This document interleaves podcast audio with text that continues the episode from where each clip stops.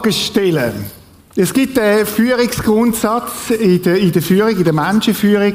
Wer fragt, der führt. Und das hat ja tatsächlich etwas, oder? Wenn du gute Fragen stellst, kannst du Menschen führen.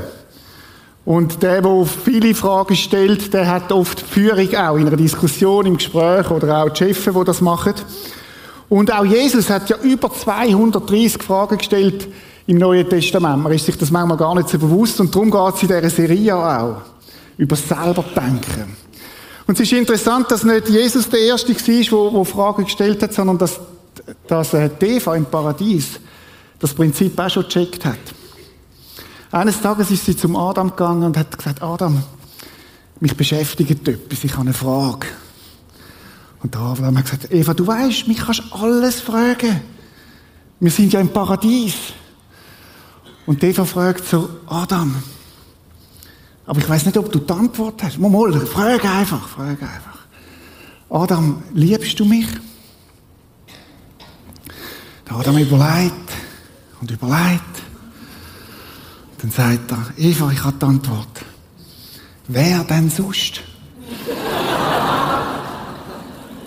Wer fragt, der führt, oder? Leider, leider sind wir nicht mehr im Paradies. Und manchmal sehe ich mich so nach dem, wo, so, wo es so kein Problem gibt, oder? Weil die Geschichte, wo wir die Frage, wo wir eintauchen heute, geht es um ein deftiges Thema, nämlich um das Thema Ehebruch. Thema Ehebruch, und äh, das ist ja nicht unbedingt gerade ein attraktives Thema so für eine Predigt. Aber Jesus stellt eine Frage, und wir schauen nachher den Kontext an. Ich habe letzte Woche gelernt von Michi Bera, Kontext ist extrem wichtig. Hat dich keiner verurteilt? Eine mega Frage, wo Jesus stellt. Und das Thema, der Kontext, ist ein Ehebruch. Im Paradies ist das alles einfacher gewesen. Aber wir leben in einer Welt, wo viele Zerbrüche da sind und wo vieles am Zerbrechen ist. Und manchmal leiden wir ja auch darunter, dass so vieles am Zerbrechen ist. Was ich spannend finde, ist, dass Gottes Wort nie Themen einfach ausklammert, sondern auch Jesus geht, geht mit diesen Themen um. Und so möchten wir heute Morgen eintauchen in die Story, in die Geschichte, in die Begebenheit. Der Johannes hat sie aufgeschrieben, einer von den Jüngern, im Johannes 8. Und sie fängt so an. Früh am Morgen war Jesus wieder im Tempel. Tempel, der Ort, wo sich die Leute versammelt haben. Es ist früh am Morgen. Das ganze Volk versammelte sich um ihn. Man muss sich das vorstellen, das sind hunderte von Leuten gewesen, die Jesus hören wollten. Und er setzte sich und begann zu lehren. Jesus ist abgesessen. Vermutlich hat Jesus Zeiten oft überzogen. So stelle ich mir das vor, sonst hätte er nicht müssen sitzen, oder? Äh, er hat vermutlich äh, bei dieser Frage jetzt geheißen, tatsächlich will ich mich vom Heiligen Geist führen lassen, darum überziehe ich die Zeit. Und die Leute sind dort und hören dem zu. Und ich denke, das ist ein, ein guter Moment auch zum Überlegen, wie bin ich da heute Morgen? Wie, wie möchte ich eigentlich hören? Im Alten Testament gibt es einen Vers im Jesaja 50, wo es heißt, morgen für morgen öffnet er mir das Ohr, damit ich höre, wie ein Jünger hört. Wie loset denn ein Jünger? Ein Jünger loset so, dass er sagt, Jesus, ich bin da und ich möchte dich hören. Ich möchte, dass du in mein Leben hineinredest. Ich möchte, ich möchte das hören, wo du, Heiliger Geist, für mich parat hast heute Morgen. Ich habe gedacht, ist gut, wenn wir, wenn wir einsteigen und einfach einen Moment auch noch gerade beten. Vater im Himmel, danke vielmal, dass du da bist heute Morgen. Und lass uns hören, wie Jünger hören. Dass wir das hören können, was du jedem von uns möchtest sagen. Und das ist ja das großartige Heilige Geist, dass du kannst übersetzen in Situationen hinein. Dass du kannst reinreden. Und da möchten wir dich bitten heute Morgen, dass du das auch tust. Danke vielmal dafür, Herr. Amen. Jesus ist gerade am Lehren und dann passiert Folgendes. Da kamen die Schriftgelehrten und die Pharisäer mit einer Frau, die beim Ehebruch ertappt worden war. Sie stellten sie in die Mitte, so dass jeder sie sehen konnte. Das Erste, was ich mir überlegt habe, als ich den Text gelesen habe, habe ich gesagt, wo ist eigentlich der Mann? Weil in der Regel braucht es ja zwei, um einen Ehebruch anzugehen, um einen Ehebruch zu begehen. Aber wir wissen es nicht. Sie haben einfach die Frau geschnappt, sie haben sie irgendwie verwünscht und sie stellen sie vor die Versammlung an.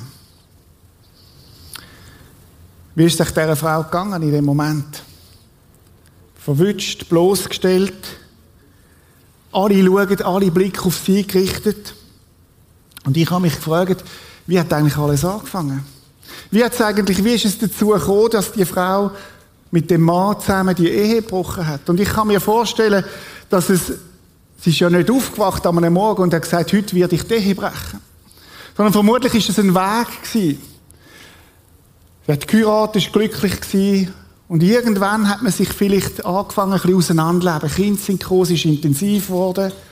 Der Mann hat Karriere gemacht.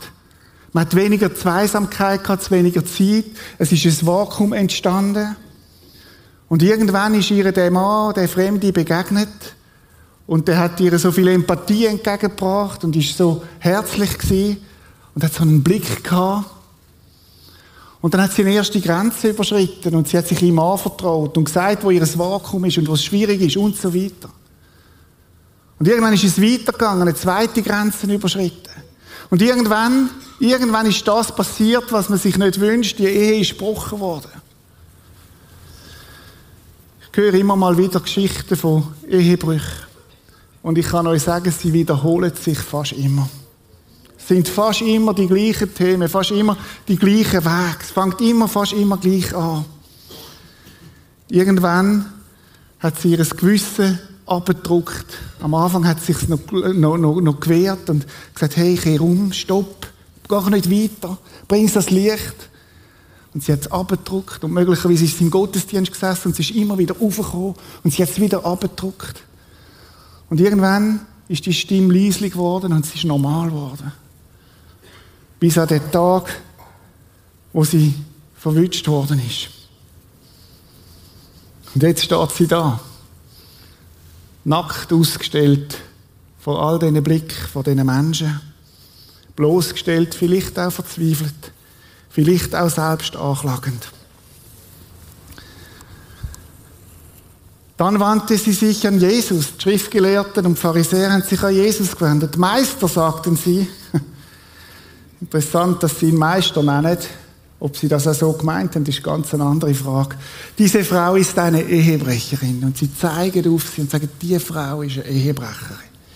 Sie ist auf frischer Tat ertappt worden. Mose hat uns das im Gesetz befohlen, solche Frauen zu steinigen. Was sagst du dazu? Mit dieser Frage wollten sie Jesus eine Falle stellen, um dann Anklage gegen ihn erheben zu können. Das Verrückte der Geschichte ist, denen ist gar nicht um Frau gegangen. Frau ist nur Mittel zum Zweck gewesen. Und sie haben Jesus eine Falle stellen. Ich habe ein bisschen Erfahrung mit Fallen stellen. Mein erstes Business, das ich gemacht habe, als etwa 10-jähriger, 11-jähriger Bub, war, ich habe Mäuse gefangen. Das heisst, ich wollte irgendein Business eröffnen und ich bin ins Nachbardorf, das hat so eine Tante Emma Gemischtwarenladen gegeben in Hallau und habe dort drei Mausfallen gekauft. Und dann habe ich mich aufgemacht und gesagt, das ist mein Business, da kann man nämlich Geld verdienen, pro Maus 5 Franken. Und ich bin, habe angefangen, Mausfallen zu stellen. Das Problem war, wie es bei vielen Startups ist, am Anfang ist es nicht wirklich gut gelaufen. Ich habe nämlich immer einen Maushaufen gesucht, habe eine Falle gestellt, eine, weil ich ja nur drei hatte, und dann zum nächsten Haufen und so weiter.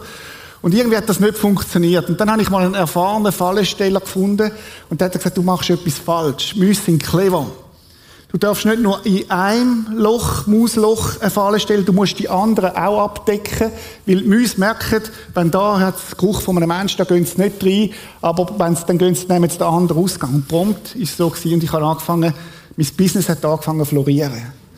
Ich mag mich erinnern, der erste Maulwurf zerquetscht in dieser, äh, zerquetscht in dieser, in dieser Falle rein und ich habe einen voller Stolz dem, dem, dem, dem, der Stelle gebracht und habe fünf Stutz bekommen, oder?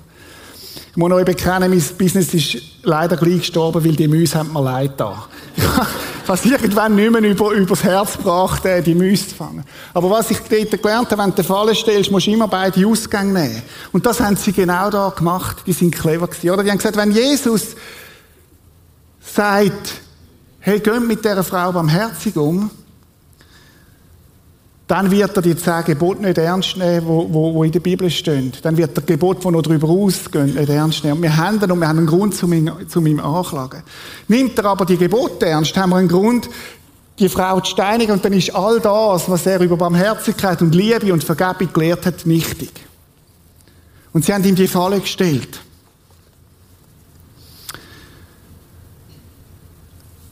Ich habe mich gefragt, wie wird man zu einem Fallensteller? Wie wird man zu einem Mensch, der sagt, ich werde ein Mensch, der andere verurteilt.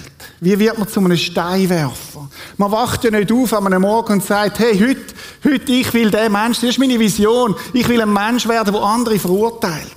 Ich will ein Mensch sein, der, der, der sagt, was andere mögen und nicht mögen und was richtig ist und was falsch ist. Möglicherweise, möglicherweise sind sie am Anfang begeistert von Gott, sind begeistert von seinen Geboten, haben gelernt, sie sind gebildet gewesen. Und wenn man gebildet ist, ist der Weg zur Einbildung nicht so weit. Und sie haben sich angefangen erheben über andere und sie haben gemerkt, wir sind die, die es wissen. Wir sind die Frommen, die genau wissen, was richtig ist und was falsch ist. Und sie sind zu Steinwerfer und zu Verurteiler geworden. Irgendwann hat sich Stolz in ihr Leben eingekrochen. Und Leute, das kann uns allen passieren. Dass wir plötzlich zu Menschen werden, wo andere anfangen zu verurteilen. Wo über andere uns erheben und wo genau wissen, was richtig und was falsch ist. Und andere anklagen und Steine in die Hand nehmen. Was macht eigentlich Jesus jetzt mit dieser Falle? Mit dieser Anklage, wo die Frau mitten da steht? Aber Jesus beugte sich vor und schrieb mit dem Finger auf die Erde. Mir kommt es vor, wie Jesus, wie Jesus sich abwendet und sagt, boah, so eine Art Fremdschämen. Hey, wie könnt ihr nur, wie könnt ihr nur dieser Frau in dieser Art begegnen? Und es kommt mir vor, wie Jesus sich abwendet und er schreibt in die Erde hinein und mir geht es so, mich, mich würde schon interessieren, was Jesus in dem Moment in den Sand hineingeschrieben hat. Wir kommen nochmal drauf, dann am Schluss auf die Frage, was hat Jesus dort in den Sand hineingeschrieben? Die Spannung steigt. Und es ist eine Stille in dem, in dem Saal oder in, der, in dem Tempel und die Spannung steigt. Was wird Jesus jetzt machen? Was macht Jesus mit dieser Situation? Als sie jedoch darauf bestanden, auf ihre Frage eine Antwort zu bekommen, richtete er sich auf und sagte zu ihnen, wer von euch ohne Sünde ist, der soll den ersten Stein werfen. Ich liebe Filmgeschichte von Anja, wo, wo, wo Jesus als der, der, der Loi dargestellt wird, der Aslan oder auch Lion Kings. Und mir kommt es so vor, wie Jesus aufsteht und zu diesen Männern, denen in die Augen schaut, einem nach dem anderen und sagt, hey, liebe Männer, wer von euch ohne Schuld ist, der soll jetzt den ersten Stein rühren.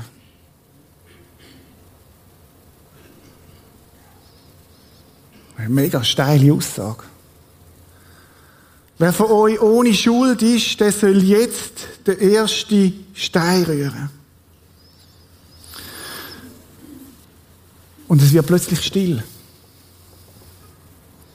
Und das Einzige, was man hört, ist, dass Stein runterfallen.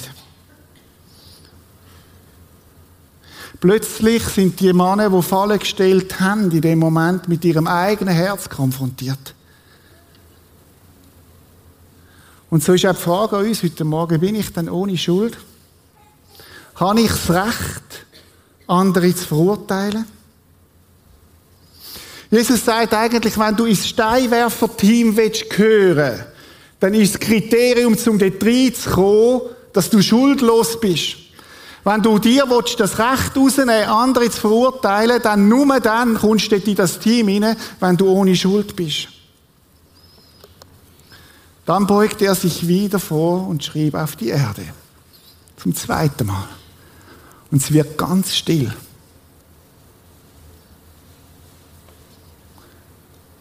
Und ich habe gedacht, vielleicht sollten wir auch einen Moment ganz still werden und darum Denkpause selber denken. Was machst du mit dieser Aussage von Jesus? Wer von euch ohne Sünde ist, der soll den ersten Stein auf sie werfen. Lasst uns eine Minute einfach mal mit dem Satz ganz still werden.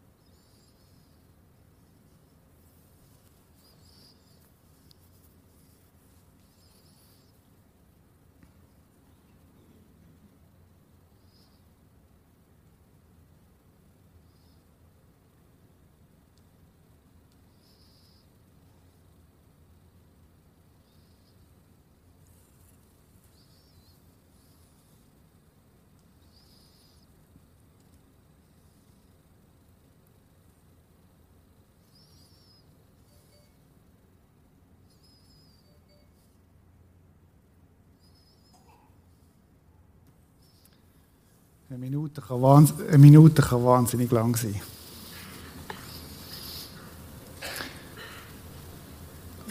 Interessant, was dann passiert. Von seinen Worten getroffen. Achtung, nicht von den Stein getroffen, sondern von seinen Worten getroffen. Wo wie ein zweischneidiges Schwert ist, wo mit ins Herz hineingeht, verließ einer nach dem anderen den Platz. Die Ältesten unter ihnen gingen als Erste. Ich habe mich gefragt, musst du dir das vorstellen? Da ist die Frau und eine nach dem anderen geht raus. Und die, die zuerst gehen, sind die Ältesten. Und ich habe mich gefragt, warum steht das da? Warum sind die Ältesten zuerst gegangen? Vielleicht, weil man als älterer Mensch merkt, mit der Lebenserfahrung, wenn ich ehrlich bin, schaffe ich das nicht. Wenn ich mein Leben durchleuchten lasse von Jesus Christus, vom Heiligen Geist, dann muss ich aufstehen, den Stein am Boden fallen lang gehen. Weil ich es nicht schaffe. Aber auch die Jüngeren sind nachher gegangen und sie sind gegangen. Und ich habe mich gefragt, was ist denn die Schuld vielleicht von diesen Pharisäern und Schriftgelehrten? Vermutlich nicht die äußeren Sachen. Nicht die, wo man so gerade sieht, wie Ehebruch oder, oder ein Diebstahl oder, oder so die, das, wo man, wo man, wo man sieht, so die, die, die Fleischessünden, wenn man so will sagen. Wie saufen, fressen, Pornos schauen, weiss ich was. Vermutlich das nicht, wir wissen es nicht. Aber vielleicht sind es so die inneren Geschichten. Arroganz. Schlecht über andere reden. Sich über andere erheben, verurteilen. Lieblosigkeit. Und wissen der Gott denkt ja da in einer ganz anderen Kategorie als wir Menschen. Die Geschichte geht weiter. Zuletzt war Jesus allein mit der Frau, die immer noch da stand, wo ihre Ankläger sie hingestellt hatten. Ich habe mich gefragt, warum ist die Frau nicht gegangen? Das wäre ja ihre Chance gewesen, aus dieser peinlichen Situation raus davor zu kommen, sich auf und davor zu machen und zu sagen, jetzt, wenn alle gehen, dann kann ich auch gehen. Aber Leute, sie bleibt stehen. Sie bleibt bei Jesus stehen. Und ich habe mich gefragt, warum? Könnte es sein, dass die Frau etwas gespürt hat von dieser Liebe, von dieser Barmherzigkeit, von dieser Annahme von Jesus und dass sie gemerkt hat, ich mit meinem ganzen schuldbeladenen Rucksack, wenn es einen Ort gibt, wo ich sicher bin, dann bei Jesus. Weil Jesus der sicherste Ort ist, wo wir uns hinflüchten können, wenn sie in unserem Leben das Ziel verfehlt wird. Die Frau ergreift Flucht nicht, sie bleibt stehen bei Jesus. Und dann stellt Jesus eine Frage, respektive zwei. Und er fragt sie, wo sind sie geblieben? Und ich stelle mir vor, wie Jesus immer noch mit seiner Zeichnung beschäftigt ist, irgendwie Gedanken verloren. Dann schaut er auf und sieht, sie ist niemand mehr da. Und er sagt, wo sind sie geblieben? Und die Frau sagt, und dann kommt der, Satz von ihm, hat dich kennen verurteilt, die Frage. Hat dich kennen verurteilt? Und die Antwort von der Frau, nein Herr, kennen, sagt sie. Kennen. Ich habe mich gefragt, wie es gestanden ist um die Selbstverurteilung von dieser Frau. Hat sie sich vielleicht auch selber Vorwürfe gemacht? Und gesagt, wie hätte es nur können so weit kommen Und dann sagt Jesus der eine Satz, ich verurteile dich auch nicht. Wisst ihr, wenn einer hätte können verurteilen wo Qualifikation für das Steinwerferteam gehabt hätte, dann Jesus. Die Bibel sagt uns, dass er ohne Schuld war. Und Jesus sagt, hey, ich verurteile dich auch nicht. Ich hätte zwar das Recht, aber ich mache es nicht. Ich schenke dir Vergebung. Und ich gebe dir deine Würde zurück. Ich gebe dir deine Würde zurück. Und wir müssen das Johannesevangelium fertig lesen und dort heißt es im Johannes, sagt dann weiter, du darfst gehen und im Johannes 12, 47 heißt, denn ich bin nicht gekommen, um die Welt zu verurteilen, sondern um die Welt zu retten.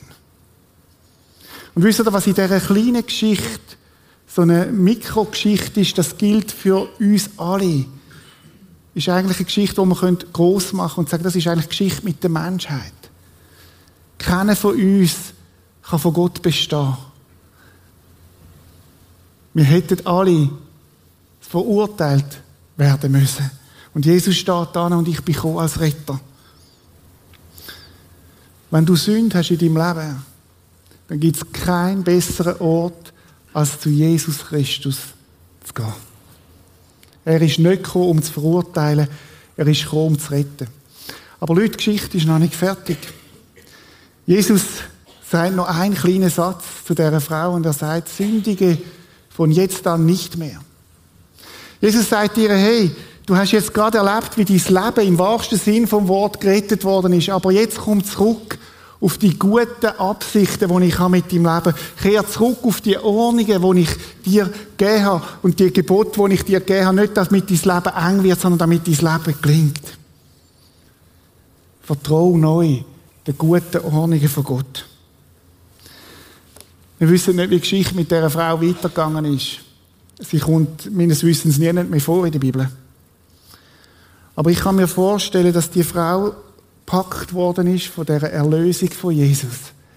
Dass die Frau packt worden ist von der Liebe, die viel größer ist als die Liebe von dem Mann, wo sie die Ehe gebrochen hat und gesagt hat, hey, wenn Jesus mich so liebt, dass er mich so vergibt, dass er mich rettet aus dieser Situation heraus, dann will ich mein Leben neu auf die Bahn ausrichten, auf das, wie er es meint. Motivation zum Gehorsam ist immer die verstandene Erlösung. Motivation zum Gehorsam ist nie, dass ich vor Gott gerecht dastehe, weil das schaffen wir sowieso nicht. Sondern Motivation zum Gehorsam ist immer, dass ich verstanden habe, dass Jesus alles für mich da hat. Was für eine Geschichte. Habe zwei Fragen zum Schluss. Erste Frage, was hat Jesus in Sand geschrieben? Zweimal hat er in Sand geschrieben. Was hat Jesus in Sand geschrieben? Und die zweite Frage, was machst du und ich mit der Geschichte? Erste Frage, was hat Jesus in Sand geschrieben? Theologen haben sich Köpfe zerbrochen. Es gibt Diskussionen darüber, es gibt Theorien darüber. Und die Antwort, die ehrliche Antwort ist, wir wissen es nicht. Wir wissen es nicht, auch ich nicht. Ich habe nur eine interessante Entdeckung gemacht in meinen Vorbereitungen auf die Predigt. Es gibt im Alten Testament genau zwei Stellen, wo Gott selber schreibt. Und die erste Stelle ist die, und das ist, finde ich, so spannend, im 5. Mose 19, der Herr übergab mir die beiden Steintafeln, die mit dem Gottesfinger beschrieben waren. Auf den Tafeln standen alle die Worte, mit denen der Herr am Tag der Versammlung auf dem Berg mitten aus dem Feuer zu euch gesprochen hat. Das sind die zehn Gebote, wo Gott geschrieben hat mit seinem eigenen Finger. Und dann gibt es eine zweite Stelle, und die steht im Daniel 5. Plötzlich erschien an der gedünchten Wand des Festsaals eine Hand. Gerade dort, wo das Licht des Leuchters auf die Wand fiel, schrieb sie einige Worte nieder. Gottes Hand, wo schrieb im König Belsatzer, wo das Gericht kommt, und der sucht einen Magier und Leute, die ihm das können beantworten was dort steht. Und der Daniel, der Gottesnachfolger, leitet ihm dann aus und sie lauten gezählt, gezählt, gewogen und geteilt. Gezählt bedeutet, die Tage deiner Herrschaft sind gezählt. Gott setzt ihnen ein Ende. Gewogen heißt, Gott hat dich gewogen und für zu leicht befunden. Du kannst nicht vor ihm bestehen. Und geteilt bedeutet, dein Reich wird aufgeteilt und den Märdern und Persern gegeben. Schaut, es kommt mir vor, wie Gott sagt, das sind meine Gebote. Und Leute, ich löse die nicht auf, die gelten. Die sind gemacht nach der Sklaverei, dass euer Leben gilt. Es ist nicht aufgelöst. Und wenn wir anschauen, und das Zweite, keiner von euch hat das Gewicht, das langt, um zu bestehen vor Gott. Ist das nicht das, was in dieser Geschichte ist? Gebot, wo Jesus nicht auflöst, wo sie gemeint haben, er wird sie vielleicht auflösen.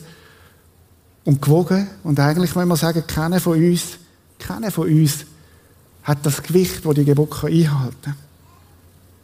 Jesus der Gesetzgeber und Gott der Richter. Und in der Mitte Jesus Christus. Und da kommt der Vers nochmal aus dem Johannes 12. Denn ich bin nicht gekommen, dass ich die Welt richte, sondern dass ich die Welt rette. Was die Geschichte im Kleinen war, gilt für dich und mich, für unser Leben. Zehn Gebote sind nicht aufgehoben. Sie sind das Lebenskonzept von Gott für uns. Und gleichzeitig müssen wir sagen, wir können nicht bestehen von Gott. Wir brauchen den Retter, Jesus Christus. Und Jesus ist ja dann ans Kreuz gegangen. Und hat das alles getragen, was wir nicht bringen. Und darum zu der zweiten Frage, was machst du mit dieser Geschichte? Oder du kannst aus dieser Geschichte Folgendes machen, wie die Schriftgelehrten und Pharisäer, du kannst betroffen sein und du kannst davonlaufen. Und du kannst sagen, okay, Jesus, ich, ich, ich, ich, ich, ich will weg. Oder du kannst zu Jesus anstehen und sagen, Jesus, ich brauche dich. Jesus, du bist der sicherste und der beste Ort, was es nur gibt. Und ich weiß, dass ich dich zu 100% brauche, Jesus. Und ich brauche deine Vergebung und ich brauche deine Rettung. Und meine Frage ist, brauchst du den Retter? Oder bist du in einer Self-Made-Spiritualität unterwegs, wo du sagst, ich bringe es selber? Ich möchte dich einladen, ganz neu zu Jesus anzustehen. Und Jesus zu sagen, Jesus, ich brauche dich als mein Retter. Und vielleicht kommst du heute Morgen ganz konkret mit Schuld in deinem Leben, wo du vielleicht andere verurteilt hast, wo du vielleicht Ehe gebrochen hast und kommst zu Jesus und sagst, Jesus, ich brauche dich. Und dann sagt Jesus, ich vergib dir. Und von nun an sündige nicht mehr. Ich möchte mit dieser Frage schließen und ich habe zwölf Sekunden überzogen. Hat dich keiner verurteilt? Lasst uns beten. Und Jesus, mir ist so bewusst worden in dieser Geschichte, wie groß du bist. Wie unendlich groß deine Liebe ist zu uns Menschen. Du bist nicht gekommen, um uns bloßzustellen. Du bist nicht auf die Welt gekommen, um uns zu verurteilen, sondern du bist der Ort, wo wir uns hinflüchten können, wo uns rettet, Jesus. Und wenn Menschen heute Morgen da sind, die das noch nie gehört haben und wo sich möchten öffnen für dich, dann bitte ich dich, dass du sie zu dir ziehst. Und dass sie nicht davonlaufen, sondern zu dir kommen. Und Jesus, dort, wo es dran ist, unsere Steine fallen zu lassen. Dort hilft du, dass wir auch mit, mit dieser Überheblichkeit, wo wir uns über andere stellen, zu dir kommen und dich um Vergebung bitten. Danke, Jesus, dass deine Gnade grösser ist als unser Versagen. Danke, dass du das Kreuz bist auf Golgatha und zahlt hast für all unser Versagen und dass du lebst und dass wir darum auch leben dürfen. Amen.